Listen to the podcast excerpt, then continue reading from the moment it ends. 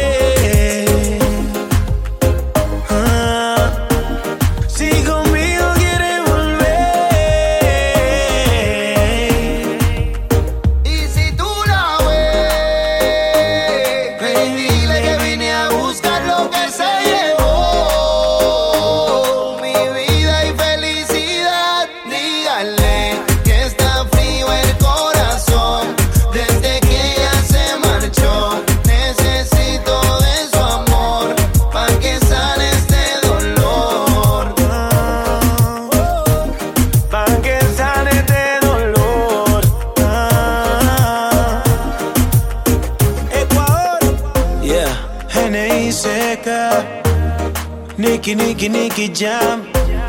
Con el Wisi. Dos leyendas haciendo música. Saga White Black. La industria Inc. Ya tú sabes.